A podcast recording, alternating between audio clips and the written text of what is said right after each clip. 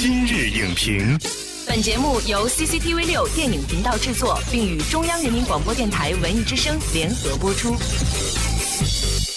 品头论足话电影，今日就评八分钟。大家好，我是陈明。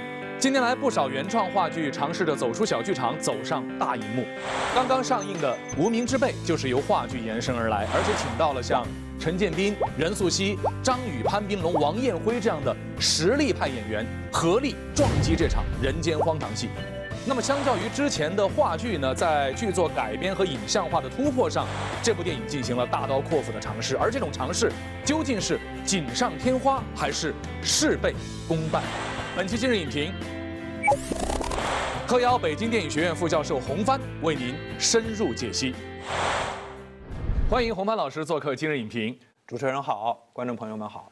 我们今天要讨论的电影呢，叫做《无名之辈》，但实际上里边的演员啊，都是名声在外。洪帆老师先给我们简单的介绍一下这部电影讲的是一个什么故事？这个片子呢，主要讲述了呢是一对笨贼，一个落魄的保安，还有一个呢坐在轮椅上，但是性格非常泼辣的女子。因为一把丢失的老枪，每个人交织在一起，发生在一天的啊一个很有趣的故事。它从利益来说的话，其实还是有很多值得肯定的地方。真的是一个蛮接地气的所谓的中国式的故事。然后呢，他也用了方言、地方的这些特色。然后他也在尝试着去写这些普通人他们的一些情感，他们的一些很挣扎的部分啊。包括他其实做了很多的加法，尝试着把一个原创的话剧变成一个电影。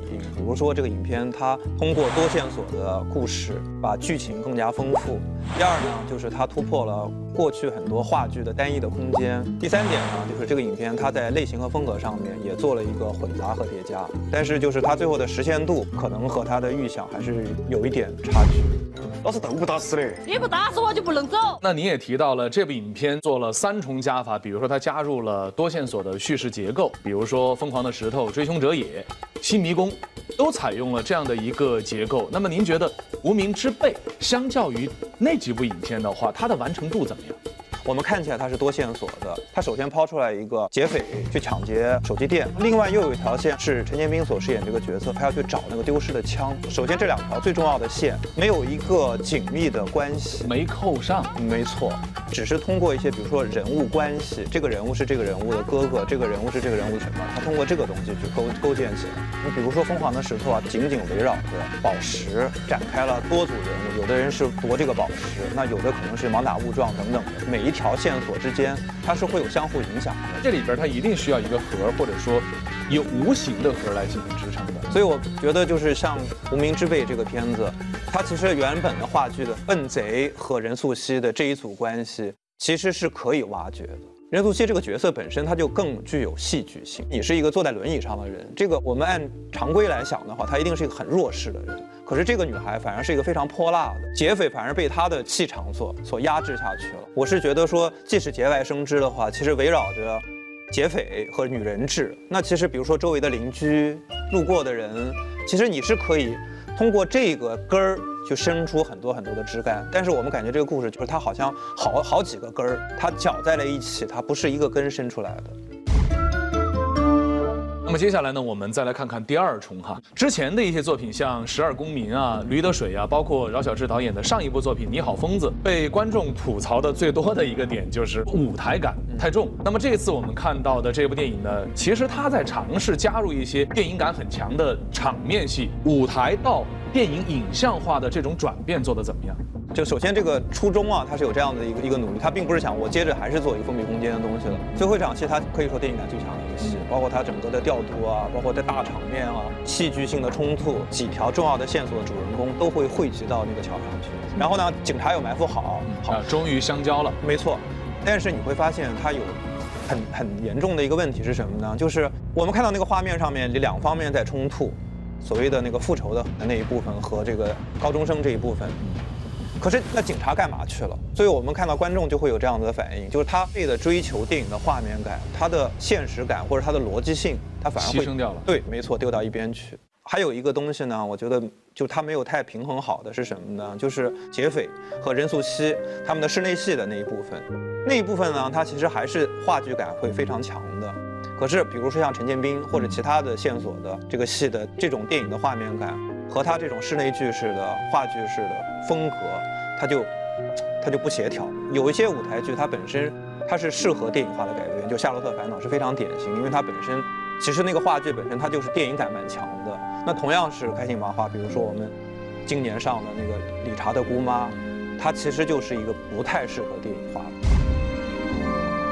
刚才洪帆老师提到的第三重加法，比如说，我们看它大概前三分之一吧，是一种什么呢？纪实感。那中间的任素汐和潘斌龙，包括张宇的天台拍照那场戏呢？哎，又有一点浪漫主义的色彩。但是到了后边呢，又开始走向这个荒诞喜剧，让影片产生了一种割裂的感觉。嗯，你你会有这样的感觉吗？有有有，我觉得非常明显。嗯，每一条不同的情节线。他的风格是非常不一样的，这个可能跟表演风格也有关系。陈建斌老师的表演和任素汐，其实我觉得他们的表演可能是两极的。陈建斌他的表演呢，他是以那种叫没有表演的表演著称。但凡到了陈建斌老师的那条线的话，他其实走的还是那种比较现实主义的。但任素汐其实他是非常技术流的，包括像张宇他们演的，他会用那个就是很强烈的，或者说我们用通俗一点的话，比较使劲儿的。那个戏来塑造，如果在一个话剧的假定性空间，我们是 OK 的。可是因为我们这个戏不停的会有，比如说陈建斌老师的那些现实主义的线，就让你那个假定性的幻觉不停的被打破。这个片子中间他们的发挥应该说是合格的，没有问题的。而且我们观众对他的期待没有没有落空。一众演技派的演员，每个人有每个人自己的表演风格，那如何在一个戏中间形成一个融合，这个可能是一个导演的控制力的问题。刚才其实我们讲了那么多哈，导演希望通过三重的叠加给我们呈现一部好电影，但最后呢，我们似乎呢不是特别的满意。对，你觉得这里边问题在哪里？是加法有错吗？首先，加法不是灵丹妙药，你要有一个有效的使用方法。最好的加法其实应该是一种化学作用，在这个影片中间，它可能会让我们期待会有一点落空的，是因为它很多的叠加其实是一种表面的物理的。